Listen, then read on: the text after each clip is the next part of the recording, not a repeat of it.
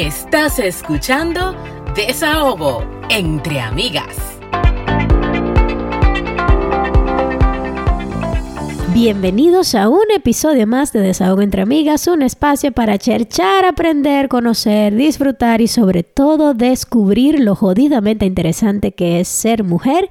Estás escuchando a Franchi Abreu ya. Y estás escuchando a Anna Inver y una vez más agradecida con todos ustedes por estar ahí siempre pendiente, no importa el día en que nos escuche, el lunes, domingo, sábado, viernes, la hora, siempre están ahí, siempre están para brindarnos en el tapón haciendo, haciendo oficio la número uno.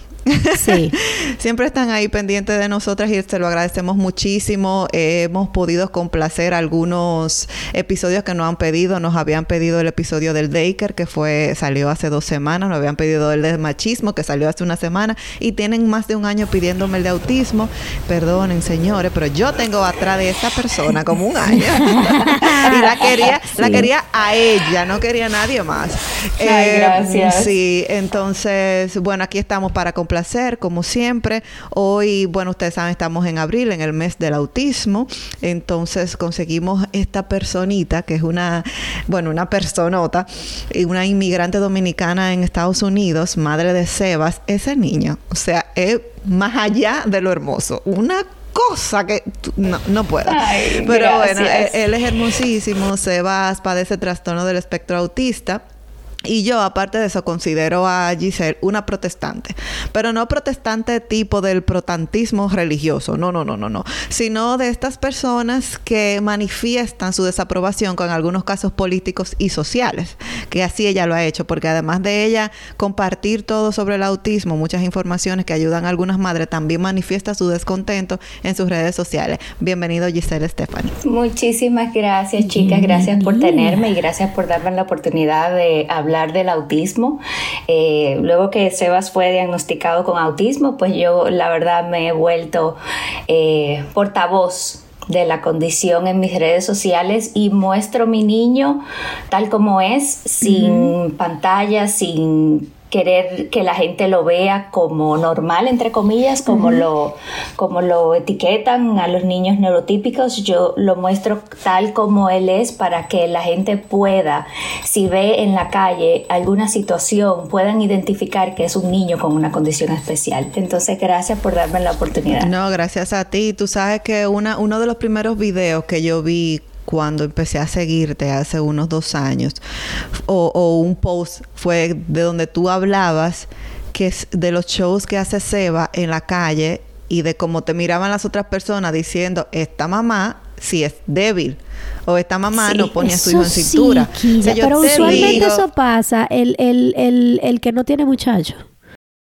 Mira, pero yo, exactamente, verdad, tienes razón. Pero yo me ericé con ese post. Porque yo digo, es que la gente no tiene ni idea. Y lo más fácil es hacer un bendito juicio. Exacto, exacto. Y a veces la gente piensa que es simplemente por pura malcriadez. Ay, mira ese niño, quizás la mamá no le quiso comprar el juguete que quería y mira cómo se le tiró. Qué qué poca como educación le dan a ese niño en la casa, esa mamá no tiene autoridad. Que eres cómoda también, te tachan de cómoda. Y quizás, y quizás puede ser que lo que haya hecho que ese niño se haya tirado al piso haya sido quizás ver mucha gente en el supermercado o en el lugar donde está, o el, o el ruido que hay en el lugar a él le molesta. Y la gente está siempre sacando ideas de cosas que simplemente en nuestras familias no son correctas. Porque estas situaciones se pueden dar por cualquier, eh, por cualquier razón. Yo quisiera para que las personas que no conocen de, cómo es el autismo, cómo funciona, de dónde viene. Eh, si tú pudieras explicarnos desde un principio qué es eso eh, y cómo se manifiesta en un niño. Mira, el, el, trastorno del espectro autista es una condición del neurodesarrollo que afecta en nuestros niños la interacción social, la comunicación, eh, también hay patrones en nuestros niños de conductas muy restrictivas y conductas muy repetitivas. Entonces, eh, nuestros niños básicamente su cerebro funciona de una manera distinta al de nosotros. Ellos captan la realidad de una manera distinta, la procesan de una manera distinta en un tiempo distinto al de nosotros. Quizá a ellos les tome un poco más tiempo asimilar alguna situación que a nosotros. Entonces, básicamente es algo que las personas no pueden verla a simple vista, no es un niño quizás que tú puedas identificar con síndrome de Down, que le puedes ver las características físicas, con, con parálisis que están en una silla de rueda o, que son ciegos que no es notorio, sí. no es visualmente identificable exactamente y por eso tiende a que las personas juzguen a que simplemente son niños que son malcriados porque no se puede ver físicamente está todo al nivel del cerebro Okay. Y eso es muy común, o sea, por ejemplo, de, de 10 niños, uno padece autismo. Mira, yo estaba leyendo que recientemente Autism um, Parent Magazine sacó eh, una data que en Estados Unidos uno de cada 44 niños está dentro del espectro autista. Pues sí, es mucho. Y la Organización Mundial de la Salud tiene una prevalencia de 1 en cada 160. Pero esto está bajo porque hay países que no tienen una base de datos sobre autismo. Sí. sí. Entonces es mucho más difícil a nivel mundial, quizás también dentro de nuestro país latino, es más difícil tener esa información actualizada y por eso a nivel mundial los datos están todavía un poco... Que ese es un tema, Giselle, porque así mismo como usted no tiene la base de autismo, de repente hay algunos países que ni saben lo que es el autismo. Entonces, para ese niño o esa niña crecer, sí. óyeme, eso es un trauma. O sea, aparte de ya todo lo que tú estás padeciendo, entonces tienes que lidiar. Lo primero que si tú no tienes la, información, exacto, si tú no tienes la información, el papá ni siquiera sabe, no lo puede diagnosticar. Porque yo he, escuchado y he visto en familias que, por ejemplo, dice, mira, ese niño no te mira a los ojos. Eso se siente extraño, pero los papás no le hacen caso. O dice, ah, no, eso es que él es distraído. O, como que no, no aprenden a, ver señales o a ver signos. y tampoco, ah, y cuando ven o no habla, oh, eso porque no quiere hablar. Y entonces cuando identifican alguna señal, no saben ni a qué médico llevarlo.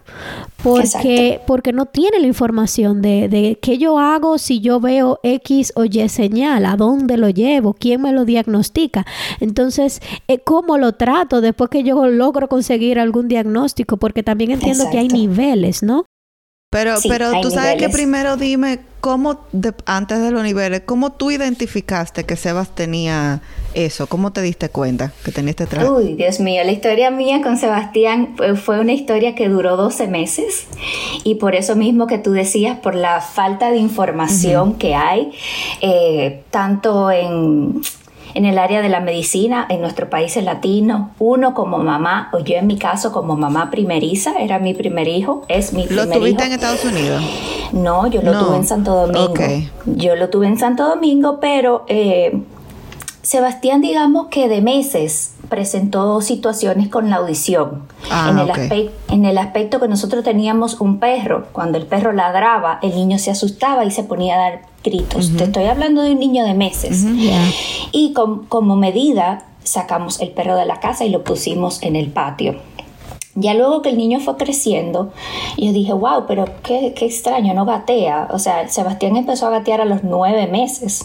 Pero eso no está mal. Eh, en tal caso, pero como que ni siquiera incentivado. o sea, ah, no se arrastraba nada, nada. No, nada, nada, nada. Era nulo. Siguió siempre con, con la situación de, de, la audición. No podía escuchar la licuadora prendida un motor que pasara por la calle. Yo, yo a veces decía, voy a salir a demandar esos motores que pasan con, con, ese sonido. Eh, él tenía cosas, cositas, pero o sea, nunca te va a llegar a la mente como que, sí. ah, no, bueno, él, es sensitivo con el sonido, él esto, él es lo otro. O es un niño, porque la mía se asustaba de una manera horrible con la licuadora. Ya no, ya ella, bueno, ya hace muchos años, pero la mía era un pánico a ese sonido.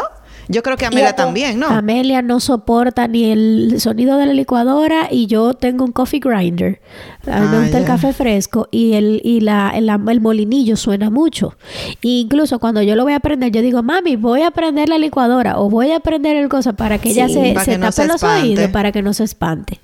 Entonces, aún así, Giselle, eso no, no era tan bien como para ti, no era algo fuera de los lugares. No, no era nada. Eh, a todo yo le encontraba como que una explicación. Exacto. Hasta que yo seguía, yo tenía la aplicación que se llama Baby Center. Y ellos todos los meses te mandan el desarrollo que tu niño debe estar haciendo para esta fecha, para este mes, ya debe decir hasta que cuando llegó a los 18 meses me dice, tu niño debe de decir X cantidad de palabras. Y yo, hey, espérate, mi hijo ni siquiera dice mamá, o leche, o eche, lo que sea que pueda comunicar que él quiere leche. ¿Qué está pasando? Y corrí para donde el pediatra solamente a eso.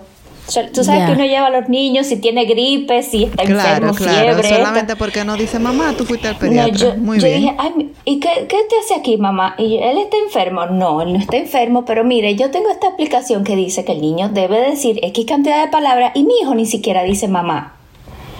Ay, Dios mío, ojalá y no sea esa cosa que anda ahora de moda. Eso fue lo único que me Ay, dijo. Dios mío, no me No me digas. dijo. Esa cosa que No, anda de moda. que- ¿Qué es no eso? me Dios dijo, mío, que un sí. professional. No me dijo, pero ni siquiera me dijo qué era lo que andaba de moda. Pero gracias a Dios, o no sé, no sé, porque yo hubiera estado desde ese momento indagando No, y leyendo, porque así me pasó. Y me dijo, mira, yo te voy a, a indicar que tú vayas donde está el neuróloga y bueno, ya desde ahí averiguas. Ok, perfecto, gracias. Hago mi cita con la neuróloga. Se pone la neuróloga a hablar, a hacerme preguntas y esto. Dice, ay, yo creo que él tiene autismo.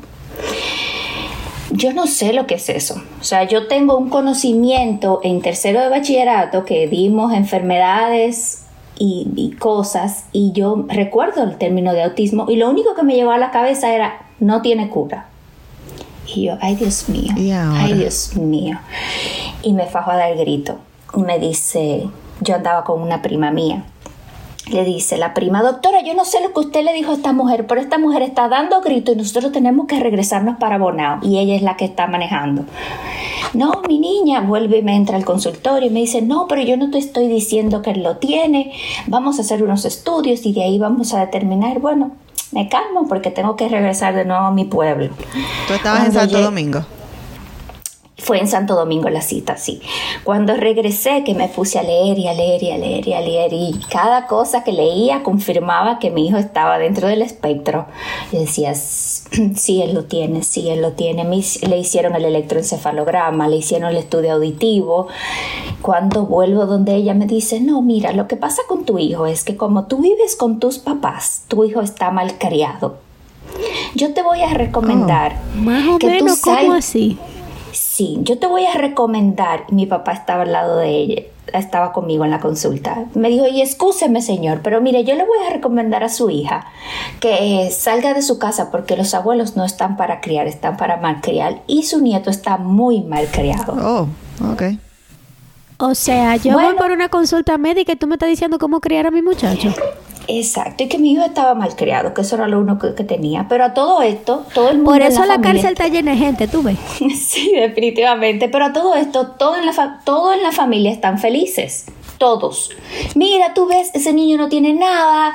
eh, él lo que necesita es un, un hermanito, un amiguito, un Ah, ¿no? esto. ¿Tú ves? Sí, tú ves, él no tiene absolutamente nada. Y yo, no, pero que yo estoy loca o la o la neuróloga está loca o yo sé más del, con- de la neuróloga que leí, pero que ella tiene años estudiando, pero es que todo lo que yo leí arroja que Una mi hijo está inseguridad, del yo- yo- espectro. yo me imagino. Una, lo- una locura, una locura. No, deja eso. Bueno, yo seguí buscando médicos, yo volví, le hice el estudio auditivo para ver si era que tenía problemas auditivos, que por eso no imitaban, si era que no escuchaba. Pero salió eso o no salió con problemas auditivos. no, todo No, estaba todo bien, bien. en la parte auditiva. Volví, fui a Santiago, a otro lugar, a, a hacerle nuevamente el estudio de, de autismo con una psicóloga para ver. eh, y me dice ella, sí, le estás dentro del espectro. Y yo, perfecto. En mi casa y mi familia, todo el mundo y la familia de su papá, a ti te están robando el dinero, a ti te Ay, están viendo, Dios a ti, te, aquí, a ti los médicos lo que te están viendo es desesperada. Si ya te dijeron que no tiene nada, y yo, pero es que no, es que tú quieres, tú quieres que te, a ti te den una respuesta de que tu hijo tiene autismo. Lo que pasa es que el sentimiento de mamá, o sea, trust your instinct. eso no falla, eso no falla. yo llevaba a mi hijo. Ay, ay, ay. Es que también hay un tema de que, por un lado, están los padres que no quieren aceptar cuando los hijos tienen un tema un problema de desarrollo, porque eso pasa. Hay muchos, eso pasa. Hay muchos. Porque nadie, nadie quiere que su niño tenga un problema, tú sabes, eh, y, nadie lo va a querer aceptar inmediatamente. Pero cuando a ti te pica esa, esa, de que hay algo que no está bien, tú tienes que buscar el problema y no necesariamente porque un doctor te diga que sí y el otro te diga que no, pues busca un tercero entonces. porque no todos los doctores, uno tiene la mentalidad de que lo que digo, lo que dijo el doctor, palabra del Señor y no necesariamente. Los doctores se equivocan también. Mira, yo tengo una abuelita que eh, por las cosas que subo de Sebastián me dice, ay Dios mío, mi nietecito tiene autismo. Y yo sí, es, es verdad, pero eso no está nada mal, mira, hay mucha ayuda. No, pero lo que pasa es que la mamá no quiere buscarle el diagnóstico, eh, la mamá está negada, ella dice que su hijo no tiene nada, que su hijo lo que hay que darle es más tiempo, que, que, que ella va a hacer con su vida si a ella le dan un diagnóstico. Y yo, ay Dios mío. Pero el, el, hecho de que no le den el diagnóstico es peor porque entonces tú no estás haciendo lo que necesita ese niño. Exactamente. Y, aunque, y aunque no te lo diagnostique, la condición está ahí. Entonces tú como quiera estás viviendo con el problema. Como quiera, claro. Exactamente. Eso, era, eso era lo que yo decía. Yo llevaba a Sebastián en una escuelita y yo veía que cuando yo llevaba al niño a la escuelita estaban todos jugando en una esquinita con las pelotas, con las cosas. Mi hijo agarraba un carrito y se iba solo para una esquina. Si eso era solamente en, la, en el momento de llegar, en la parte educacional, porque también hay que enseñarle de una manera distinta, él no va, él no iba a aprender nunca nada. Claro. Nada, porque de la manera que le enseñas a los niños neurotípicos, no es la misma manera que les deben enseñar a los de nosotros. Los de nosotros son muy visuales. Hay que enseñarle, por ejemplo, estructurarle su horario del día con imágenes. Mira, ahora tú vas a hacer eh, morning circle, ahora tú vas a hacer reading, ahora tú vas a hacer math, y que ellos puedan verlo visualmente con una imagen. Para que lo asocien.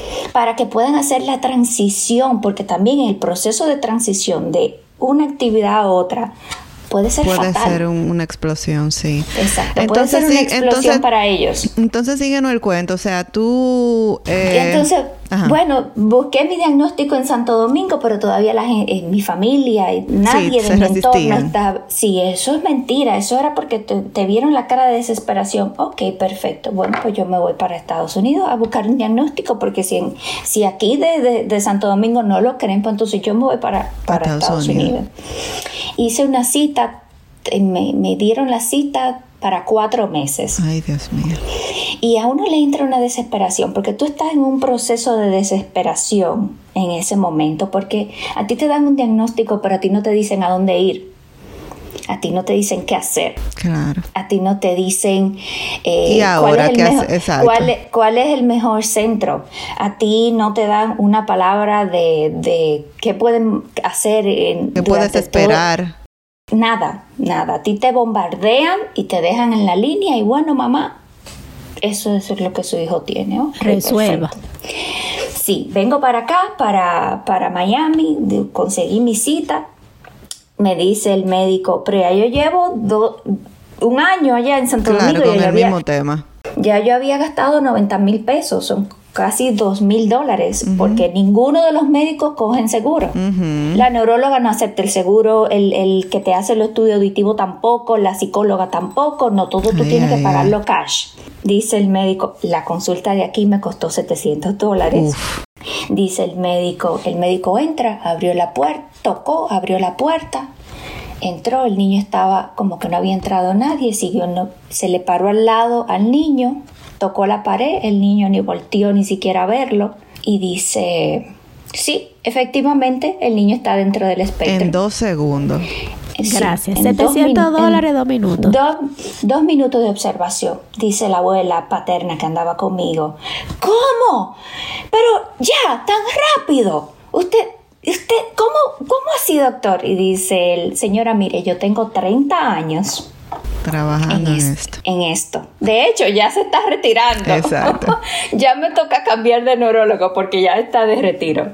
Yo tengo 30 años en esto desde que yo abrí la puerta me di cuenta que ese niño estaba dentro del espectro, porque los, niños, los niños son curiosos y desde que escuchan un sonido algo voltean por lo menos y desde a ver que llega gente, pasando. por ejemplo, aquí desde que llega gente, esta sale corriendo a tirársele arriba a la gente, tú sabes. Exact- Normalmente algunos niños no son así, pero algunos niños sí son curiosos. Es como tú dices, muestran algún interés por algo, ya sea por el sonido de la puerta, por las personas, Eh, por lo que traen en la mano, por cualquier cosa.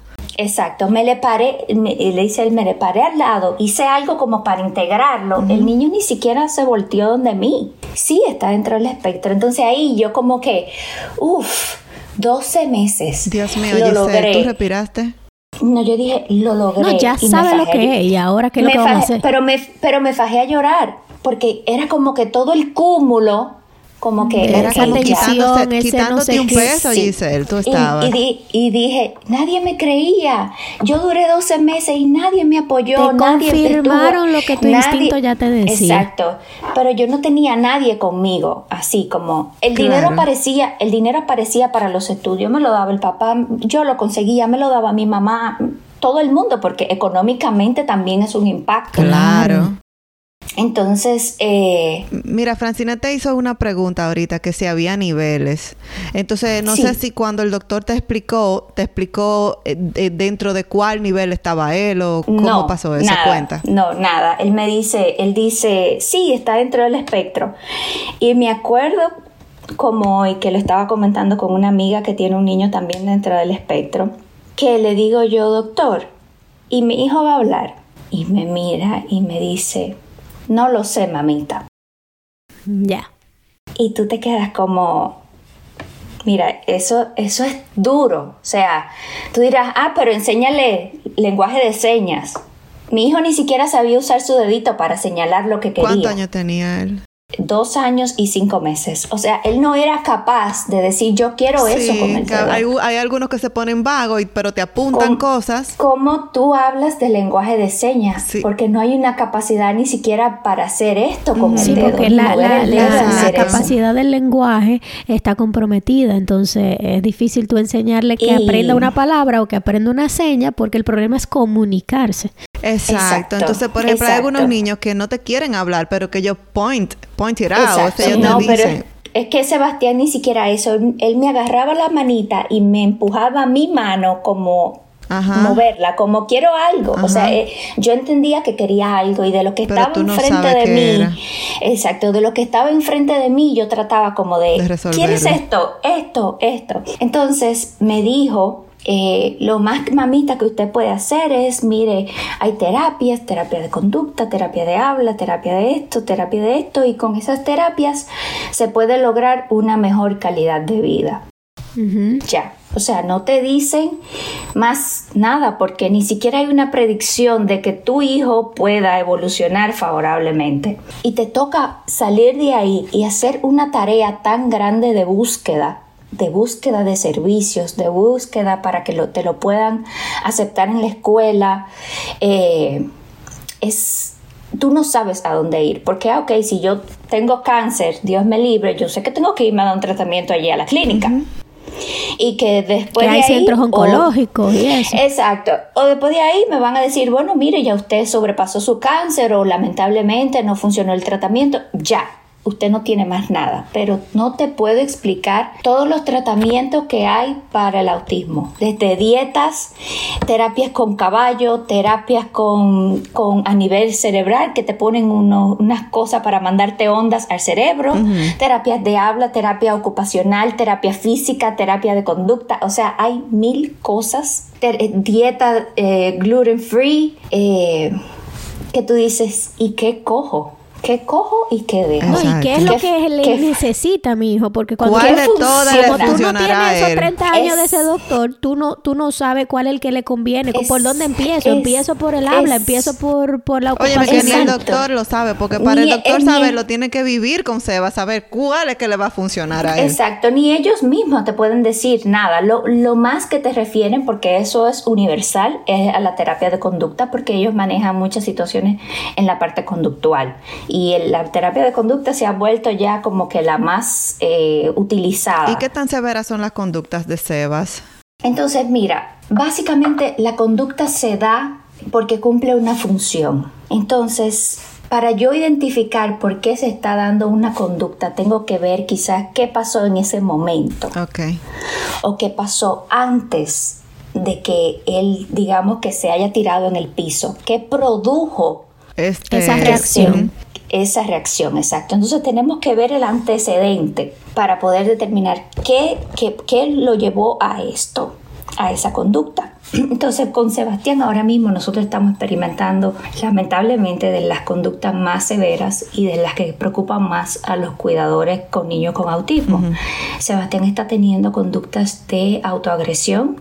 Oh. Eh, sí, y está teniendo conductas también de agredir a otros. Y básicamente todo es un proceso de observación para ver qué pasa. Que ¿Cuántos años tiene Sebas ahora mismo? Sebas tiene siete años. Entonces, ¿tú consideras que se ha ido como agravando la situación? ¿A mediado él ha ido creciendo?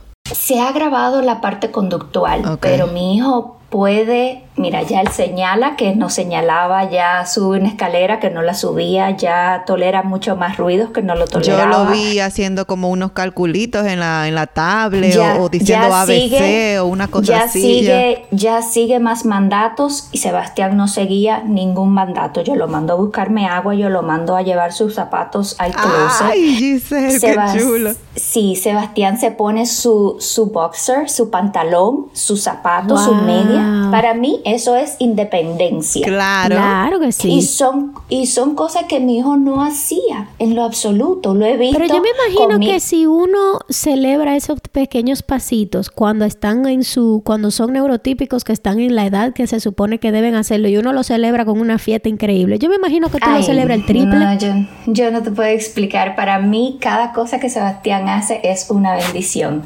Porque cuando a ti te dan el diagnóstico de autismo, tú dices, mi hijo no va a hacer nada, mi hijo no va a lograr nada, yo voy a tener una persona en mi casa todo el tiempo y si le falta algún día, o sea, no, todo, no se va a, no se va a saber vestir, no esto no, no para nada. Entonces, cuando él empieza a hacer estas cosas, Mira, yo he celebrado que Sebastián sople una burbuja. Ay, qué lindo. Pero yo, es que yo me pongo a llorar nada más de mirarlo. Porque él, él sí, no lo porque hacía. no es el él hecho so- de soplar la burbuja, de interactuar en el momento y que él, o sea, que lo, tuvo lo la está capacidad haciendo. de hacerlo, Exacto. claro. Exacto, exacto. O a veces que dice, mami, mami, mami. Dios mío, esa es, esa es la melodía más Ay, bella Dios que yo he escuchado en la vida. Y por eso yo lo celebro todo. O sea, la más mínima cosa, yo lo subo en mis redes porque es que para nosotros, esas pequeñas cosas que los padres neuro- de niños neurotípicos ven como normal, para nosotros es una bendición. Porque nosotros no, no, es, que- sabemos es como escalar el Everest para ustedes. para eh, es una montaña rusa. Entonces, esas pequeñas cositas para nosotros son el mundo, eso nos cambia a nosotros, sentimos como que estamos haciendo algo que lo está ayudando en lo que sea, en lo más mínimo. Y de verdad, a mí me produce una satisfacción yo ver todas las cosas que mi niño ha logrado, aunque estemos ahora mismo trabajando con el aspecto, el aspecto de las agresiones y eso. Pero para mí Sebastián ha mejorado, Sebastián aprendió a leer de la nada en pandemia. Oh, Sebas- sí, de la nada. Así él me empezó a leer y yo, Bello. ¿cómo así, mi hijo? ¿Pero y de dónde y cómo? Sebastián ama los números. O sea, ese niño me salta con números que el otro día estaba buscando six trillion, whatever, Ay, un número ahí tan grande. Y yo, Dios mío, mi hijo, mi hijo estaba multiplicando la tabla del 18. what? Y yo, Sebastián, Pero pero tú por sabes Dios, que yo no me sé la del 9, gracias. y yo, Sebastián, pero nosotros lo único que nos enseñan es hasta el 12 y yo probablemente la que más me sepa sea uno por uno ahora mismo. Exacto. Porque Ajá. cualquier otra cosa yo tengo que Y en buscar un la buen día el calculadora de mi 2. celular. En un buen día el número 2, la del 2. Exacto. Ah, 8 por 8, 16. Y tú haces como un question mark. Sí, entonces cuando traté de sentirme mal, cuando me lo evaluaron recientemente, dijeron, bueno, él está ahora en el nivel 3. El nivel 3 el- es el nivel más severo dentro del autismo. En Entonces son tres niños- niveles. tres niveles. Entonces, él estaba en el 2, que es un nivel que necesita, básicamente estos niveles es para determinar qué cantidad de ayuda y soporte ellos están necesitando. Claro. Entonces, en nivel 1, básicamente necesitan una ayuda porque son niños muy funcionales, casi el autismo eh, pasa por desapercibido porque son cosas muy, puntuales. El nivel 2, eh, que era donde Sebastián estaba, y entonces el nivel 3, que es el nivel más severo. Entonces me dieron ese, esa nueva evaluación que él estaba en el nivel 3 y siento que es más por el aspecto de que se está autoagrediendo y que está teniendo estas conductas de agresiones. Entonces cuando quise sentirme mal, yo como mamá, porque nosotras siempre también andamos cargando como con tantas cosas. Ah, no, tú sabes que la culpa es nuestra amiga tóxica, tú ves uno es muy duro con uno misma, yo decía, ok, tu hijo está en el nivel 3, tú sientes que tú tienes 5 años en este camino, que tú has perdido el tiempo, que tú no has hecho nada, que tú pudiste haber intentado estas cosas, esta dieta, no lo hiciste y esto. No, no, no, no, no, no, no, espérate, yo me senté y me, y me dije a mí misma, mira, cuando tú empezaste en este camino, tu hijo no señalaba, tu hijo no decía mamá, tu hijo no hablaba, tu hijo no esto, tu hijo no lo otro, tu hijo esto, esto y esto y esto. Y tu hijo ahora sí lo hace. Entonces no está perdido. Tú lo que tienes que hacer ahora es trabajar este aspecto de las agresiones porque duele mucho tu ver tu hijo autoagrediéndote, pero después que tú pases esta etapa también que yo aseguro y sé en Dios que va a ser una etapa más superada, ya. Tú has, tú has podido reconocer cuáles son las conductas que hacen que él haga eso o cualquier cosa, no tiene a veces no tiene ninguna nada que ver con la otra. Mira, las transiciones a él lo detonan. No le gustan. Eh, no le gustan. Eh, los mandatos, muchos, eh, los de la escuela prácticamente, que tú sabes que tienen que pasar a veces de una materia a otra que a él no le agrada. Eso lo detona. él está muy comprometido con lo que está haciendo. Cuando está concentrado en algo y le cambian el plan, eso lo detona. Exacto, eso lo detona. Si está, por ejemplo, él es impaciente, si está usando el iPad o el celular y de repente se quedó cargando o eso lo detona. O se descargó el iPad. Ay, ay, Exacto. Entonces, eh, sí hemos podido, gracias a Dios, identificar ciertas situaciones que detonan estas conductas. Entonces ya lo que básicamente tenemos es que trabajar para que él pueda comunicarse de otra manera distinta. Algo que vi también estaba enfermo, no sabía cómo expresarlo. Sí, porque es que eh, eh, cuando hay un tema de comunicación, porque ojo, cuando los niños neurotípicos todavía están desarrollando el lenguaje hablado, que saben que quieren algo y no lo pueden expresar, ellos también se detonan y hacen una rabieta. Sí. Mira, hubo un día que me dolió mucho, mucho, porque me llamaron incluso de la escuela mire, no sabemos qué le pasa, el niño está llorando, como que nada lo nada pasó que nosotros pudiéramos decirle, ah, no, fue que un amiguito, fue que el timbre, fue que esto. ¿Usted puede pasar a recogerlo? Sí, claro. Cuando lo recojo, el niño se me fajó a dar grito en el carro y decía, doctor. Y yo, papi, ¿qué te pasa? Doctor no está moqueando, no tiene fiebre, ¿para qué yo lo voy a llevar a un médico? ¿Qué yo le voy a decir? A él. ¿Qué yo le voy a decir a un médico que mi hijo tiene? No sé si era que le dolía la cabeza, no sé si era que le dolía el estómago, porque no podía decírmelo. Solo me decía doctor. Yo, porque yo no puedo llevar a un niño al médico y decirle, no, mire, eh, él dijo dice que quiere venir él, quiere que, él dice que quiere venir donde el doctor vaya a ver usted que lo que tiene. Agarro con mi muchachito para la casa doctor mami y yo ay Dios mío papi mira yo te voy a dar una, una, medicina le di un acetaminofén líquido por si era la cabeza por si era un dolorcito en el estómago.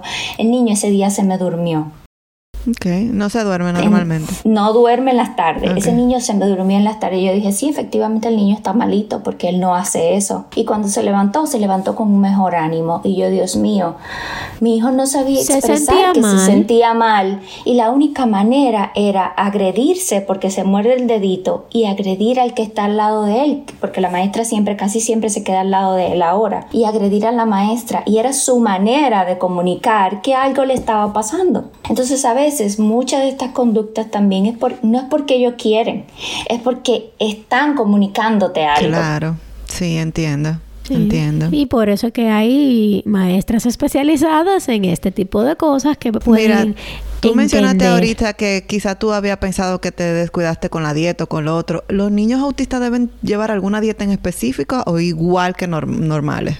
Bueno, pues mira, hablan de un tratamiento biomédico eh, que la verdad yo no he leído nada ni, ni he indagado porque como te decía ahorita, cada quien está, como no hay nada básicamente que la ciencia no, nos diga, este es el camino. No hay una receta específica. Exacto, exacto. Entonces cada padre está tratando con lo que hay allá con afuera. su propia batalla. Claro exacto, que sí. déjame ver qué funciona, déjame ver. Sí pensé en la dieta eh, libre de gluten y cuando la consulté con el neurólogo me dijo, mira, realmente... eh, ¿Él es alérgico a algo? No, doctor, no es alérgico a nada. Pues la verdad yo no te recomiendo que haga la dieta gluten free porque básicamente es para personas que tienen... Celíacos. eh, exacto. En, en tal caso sería como una dieta sin un fin, porque Exacto. Entonces hay padres que han dicho que funciona, pero ni siquiera sabemos efectivamente porque también esos padres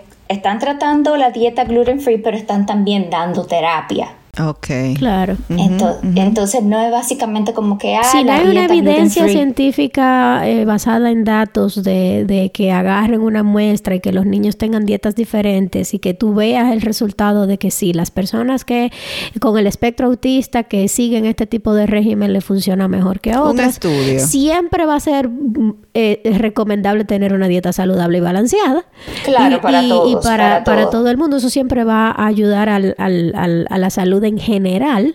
Eh, Pero si tú no has visto ningún estudio que te demuestre que si comen más plant-based o si comen menos tal cosa, eh, la condición mejora, pues entonces es simplemente llevar las condiciones generales de, de alimentación. Básicamente así como nosotros los adultos, ah, que un día sale que no te puedes tomar el café y al otro día dice que sí, que es beneficioso para la salud. Entonces, Ah, Eh, entonces es más con el autismo es peor uno- porque no es tan no es tan viejo, o sea, es- uno no sabe, uno no sabe qué creer. Yo he visto tantas cosas y la más impactante que vi de las cosas que los padres intentan para curar entre comillas a nuestros hijos porque no existe una cura porque no es una enfermedad. Es una condición.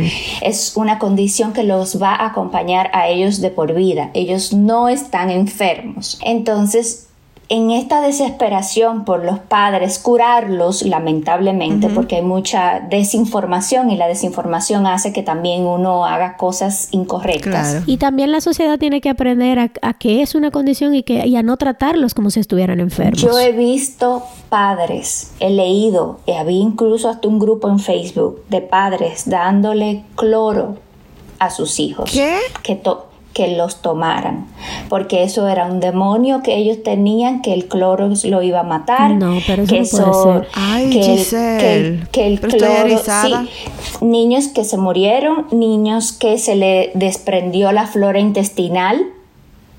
Y ellos que eso decían con, es- crimen. con eso que esos niños eh, desprendían de sus intestinos, ellos decían que ya ese era el autismo que estaba saliendo. Una locura, una locura completamente. No sé ni qué Y yo- decirte.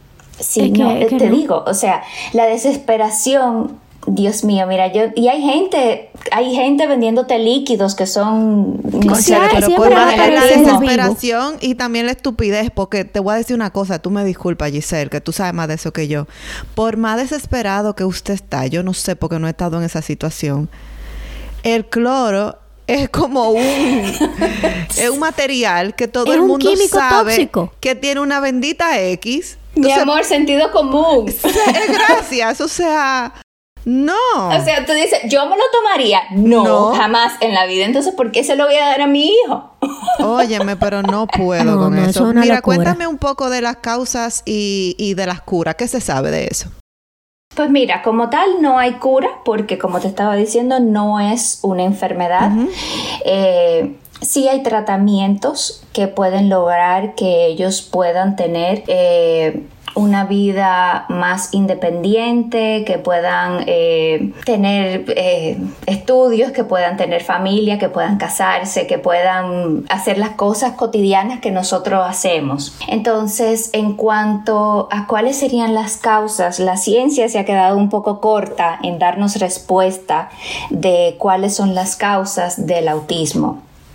De hecho, no se puede ni siquiera diagnosticar desde el embarazo porque también en Santo Domingo, por ejemplo, los seguros te dicen, ah, pero es que no es una enfermedad congénita.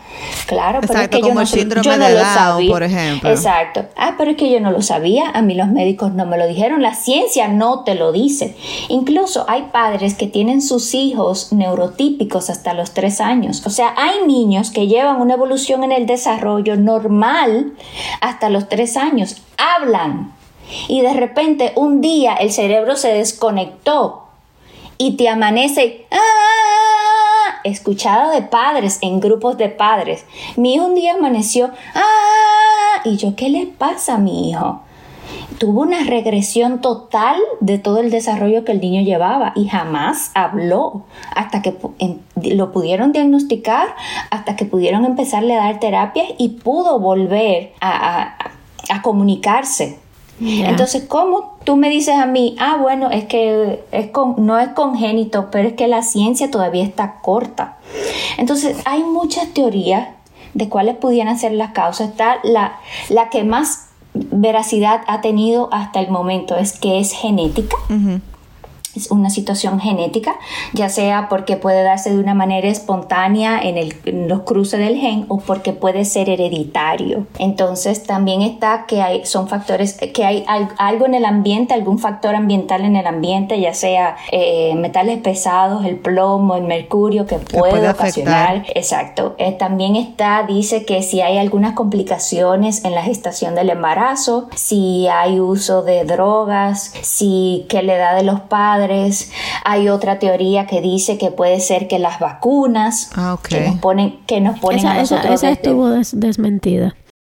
Sí, entonces eh, hay, porque incluso hay padres que cuando tú tenían los segundos hijos, los segundos, no le ponían la vacuna porque, ay, déjame ver si fue la vacuna que le pasó al primero. Entonces también, pero igual, todo sigue siendo teoría. Lamentablemente no han podido dar con la, con cuál es la causa en sí de lo que, lo que está provocando. Y finalmente, ¿qué tú le dirías, qué tú le dirías a padres que están pasando por lo que tú pasaste? O sea, ¿qué mensaje de aliento tú le dirías a esos padres que quizás están pasando por esa situación? Ay, slow down. Slow down. Tú te quieres llevar el mundo por delante. Tú quieres hacer conseguir todo tan rápido, el diagnóstico rápido, las terapias rápido. Tú quisieras darle a tu hijo 10 horas de terapia al día porque tú entiendes que mientras más horas le das, eh, la evolución va a ser más rápida. Se abruman. Sí, es total. O sea, tú tienes uno lee tanto, uno busca tanta información, uno ve tantos videos que tú te pones loco. Loco. Algo, algo le funcionó a, a, fulana, déjame intentarlo. Algo está haciendo fulana, déjame hacerlo. Déjame esto, esto, y tú estás loco. Tú no... Slow down. Es desesperante. Slow down porque esto hay que tomarlo un día a la vez. Porque el problema que se te presentó hoy la conducta que se te presentó hoy no es la conducta que se te va a presentar mañana. Entonces, si tú vas acumulando todo, tú no vas a poder. Y bueno, como dice Giselle, con estas terapias ellos pueden llegar a tener una vida más independiente. Hay un show en Netflix que se llama Glow Up. El que lo ha visto o lo quiere ver, voy a hacer un spoiler, así que póngame un mute. Y la ganadora de la tercera temporada, Sophie, padece de, del espectro autista. Y ella, como Giselle ya explicó, hay niveles, quizás no tiene como un nivel 3, pero me, me encanta porque el que pueda saber más de ella eh, conoce de que ella fue aprendiendo todas estas cosas y de que al principio no fue fácil para ella, pero ahora ella es totalmente independiente. Exacto, no se preocupa mucho, nosotros los padres tendemos a recibimos el diagnóstico y obviamente nos preocupamos mucho por el futuro y lamentablemente con nuestros niños tenemos que vivir un día a la vez. Así es. olvidarnos de ese futuro y concentrarnos en el presente. Amén. Bueno, señores, y vamos a pasar al momento del desahogo. Desahogo. voy, a, empezar yo. Vamos a dejar a Giselle de último. Giselle, este momento de desahogo de lo que tú quieras, no tiene que ver con el tema, puede ver con el tema de lo que tú quieras. Óyeme, yo tengo como un mes y medio tratando de instruir a mi toddler a que vaya al baño. ¿Cómo lo estoy haciendo? Bueno, en la mañana siempre la llevo en la mañana al baño. Siempre la llevo antes de acostarse al baño. Y cuando está aquí en la casa los fines de semana, siempre, por lo menos cada dos horas, voy y la pongo por y no sé qué. Este fin de semana fuimos too far, como que fuimos más allá. Entonces yo viernes cuando llegó del, del la dejé sin pañal, sábado sin pañal y domingo sin pañal. Eh, a veces ella mi patol. A veces ella me decía, mami, pipin pori, pipin pori. Y yo, sí, pi pori. Y ella iba y hacía pi pori. Pero eso fueron dos o tres veces del fin de semana. Los otros pi fue on floor. En el piso, o sea, no se hizo pi pori. Pero todo iba de acuerdo a lo que yo estoy siguiendo, porque yo decidí, decidí seguir un programa y todo iba muy bien hasta que llegó a la parte de pupu. ¿Qué pasa? Mi hija tiene un problema de constipación que ya yo lo he compartido aquí antes. Ella no va al baño si no es ayudada. Últimamente ya habíamos dejado de darle una medicina para ir al baño y ella estaba yendo bien. El domingo, ya que era el tercer día de, de training o de entrenamiento ayer, empezó a dar señales de que quería ir. Incluso, o sea, fue muy visual que ella quería y que estaba en eso, pero cuando tú la sentabas en el pori, no quiere. O sea, ella se está resistiendo resistiendo, resistiendo, Y al punto que duró tres o cuatro horas, la llevamos al parque para que se relajara todo. En el parque dio señales también de que quería hacer. Ah, sí, la saqué varias veces sin pañal y no se hizo pipí. O sea que ya yo sé que ya puedes retener. Eso es muy bueno, por lo menos.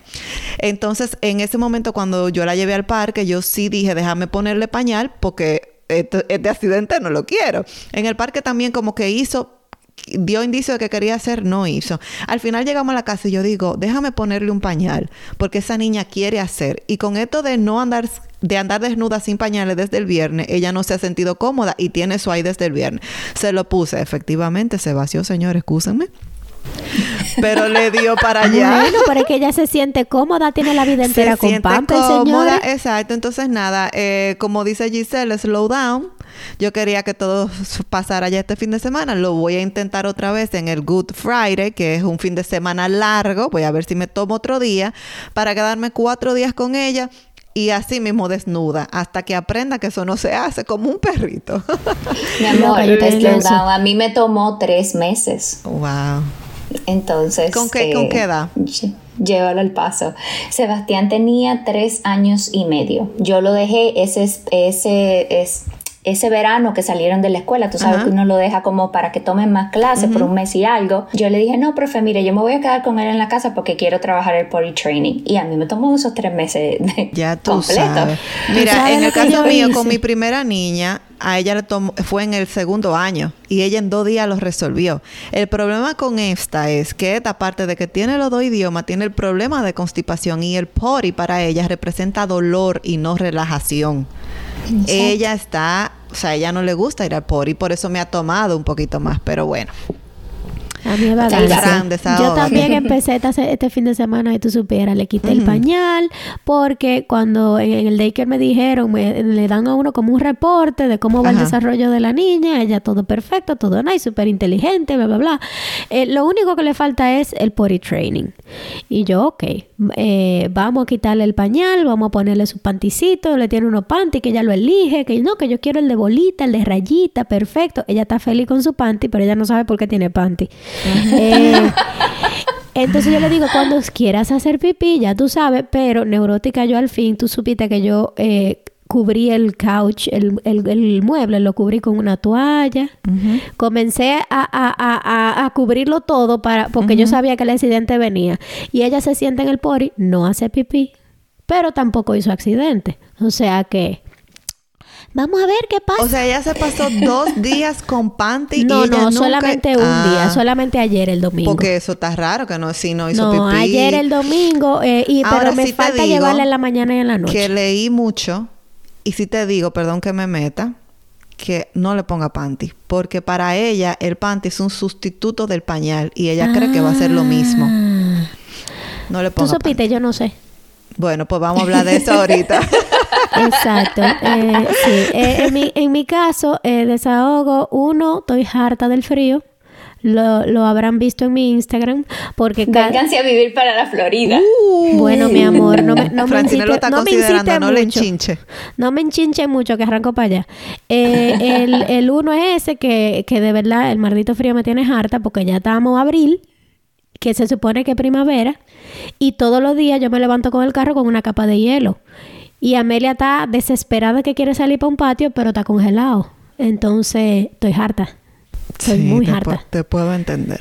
Y, y número dos es la desesperación que creo que todo el que el que vive en Toronto está teniendo con el tema de las bienes raíces, eh, de que lamentablemente una gente normal que tenga un trabajo bueno, que tenga un buen inicial, no puede darse el lujo de comprarse una letrina, porque aquí un apartamentico te cuesta un millón de dólares.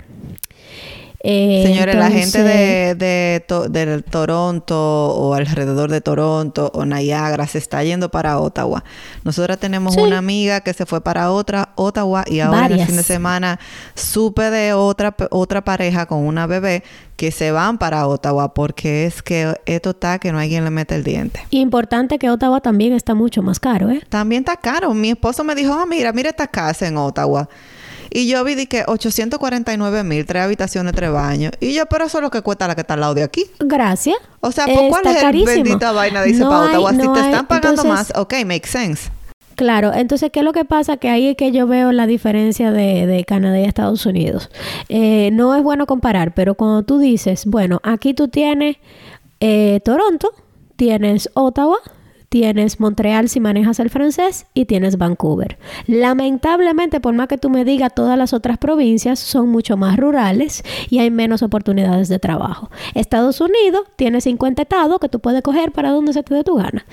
Pero Buen- evidentemente buen estamos hablando y tienes también eh, zonas con buen Algunas clima. Porque aquí tú clima. dices, ah, no, pero yo me voy para Winnipeg, pero prepárate para tener nieve hasta, hasta, hasta la petaña por Aquí mucho el tiempo. único ¿verdad? lugar en Canadá donde en el en el verano es un poquito más frío, que es agradable, y en el invierno es un poquito más caliente, que también es agradable, es en Vancouver y es la ciudad más cara de Más Canadá. cara de Yo creo que precisamente por eso.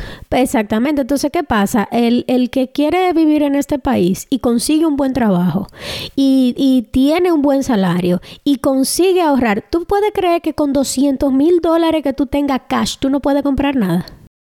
Wow. Tú no o sea, tú lo puedes dar, tú das tus 200 mil, entonces ¿y ahora la mensualidad, mi amor, de Seis 6 mil dólares mensual. 6 mil dólares. Pero ¿a dónde, pero estamos señor hablando, Jesús? estamos hablando de una Yo no soy casita. director de la, de la bendita compañía. Pero ojo, estamos hablando, ese millón de dólares es una casita de un baño y medio. Ay, ay, ay. Yo no estoy hablando de la mansión. Un millón de dólares, 500 dólares de condo fee o lo que tú pagas de mensualidad por una parte, por una casita de dos habitaciones con una oficina y un baño y, y medio. pensar que esto se salió de control en COVID, cuando se supone que las cosas iban a bajar, que Sí, todo aquí iba también. a bajar Aquí, y aquí todo pasó subió. igual. Entonces, definitivamente eh, uno está bien desanimado, bien desanimado con esta Claro. situación. Gente Pero que nada. compraron hace años una casa a 500 mil dólares, ponte tú, ahora mismo tienen que buscar un millón para comprarse la misma casa. La misma casa, que ese te es otro diciendo. tema, que te O sea, dicen, en no, un pero- año, en Sí. un año, o sea, te estoy hablando de una de una cantidad, de una diferencia Que es muy una alta. locura. Mi amor, y eso no es nada. Aparte de que subieron de precio, los intereses van subiendo también. O sea, aquí, tenía- aquí teníamos intereses de tres y pico y ya va casi llegando a los cinco. Y también los taxes de los property taxes que tú tienes que pagar. Eso también está subiendo. Sí, pero o sea, mira, una mira la diferencia que pasa. Allá en Florida, lo que tú pagas de impuestos no es lo que pagamos nosotros. Los, por ejemplo, el que tenga un salario de 90 mil dólares allá en, en Florida, le quitan un 5%. A nosotros nos quitan un 30%. Uy, aquí quitan mucho. Wow. Un 30, mi Pero, amor. pero tú sabes que aquí te Claro, lo dan aquí todo. tenemos- en aquí Florida tenemos tú tienes que pagar tu seguro y de ese salud. tipo de O sea, cosas. aquí usted cae con cáncer, Dios nos libre a todos y usted no va a dar un peso. En Estados Unidos usted cae en cáncer y usted cae en ruina. Sí. Claro Señor, sí. pero bueno, vamos Giselle, desahógate para finalizar. Ay, Dios mío, ay, Dios mío, mi desahogo, señores, Dios, ay, a veces me hace falta tanto Santo Domingo. Miren, yo ahora voy a hacer mucama, yo tengo que terminar aquí con ustedes porque no tengo nadie quien me ayude con Mi la amor, el casa. oficio, eso Tengo que, sí, mi amor, gracias. Tengo la ropa lavándose ya, tengo que limpiar el baño, la cocina, lo que el niño va ahorita cuando llegue de, la, de comer. Y yo, Dios mío, cuánto me hace falta. Doña, ¿qué usted quiere que yo le haga ahorita de comida? Cállate. Eso me hace, demasiada falta me hace, Uno, mucha uno- falta uno me dice, hace. yo voy, yo voy a RD, yo soy Francine y quien limpia y lava es otra gente y aquí yo es Yolanda. Yolanda la que resuelve todo, mi amor. Pues sí, sí, quisiera, Dios mío, pero aquí en este país eso es, Es un lujo. sí, o eso sea. es un lujo que uno no se lo puede dar porque lamentablemente si uno trabaja básicamente es eso lo que tiene que No, pagar. yo me he puesto a pensar, un día yo puedo contratar a una persona para que me limpie la casa, un 65 dólares yo lo doy, pero me la van a limpiar bien, porque los limpiados No. también de aquí no son los limpiados que nosotros hacemos en Dominicana. Mi amor, Son eso un por arribita. Y yo así no puedo. arribita. No, no espérese puedo. de Solline. No, no, no, no. Yo así no puedo. ¿Qué? Di que, ¿Qué es eso, señora? No entiendo. Y yo, pero tira agua, echa agua. Ay, no, la madera se pudre. Ay, echa agua. Yo que no, la alfombra. Pero Ay, mira no, la pared rayada. No, usted no me contrató para la pared. Exacto. Eso es un deep clean, se llaman aquí algunas cosas. Sí, deep sí, clean. sí. Para la ventana es un deep clean. gracias, gloria a ti, Señor Jesús. Bueno, Señor, esto ha sido Desahogo entre Amigas. Y Giselle, gracias por estar con nosotras. Finalmente, me encantó tu invitarme. participación. Y Gracias. bueno, luego después, después vamos a traer ot- otro episodio quizá contigo mismo ya desde cómo, cómo sufre, cómo afecta o cómo es feliz el padre, ya desde la perspectiva de padre y como mujer, que ya eso es otra cosa. Perfecto, perfecto. Bueno, pues ya dale, saben, Fran. si llegaron hasta aquí, compartan el episodio, sobre todo a familias que estén enfrentando esta situación. Eh, ya saben que para nosotros son súper especiales, hermosas, y no importa dónde estén, siempre tendrán con nosotros un espacio de desahogo entre amigas. Entre amigas, Bye, bye. bye.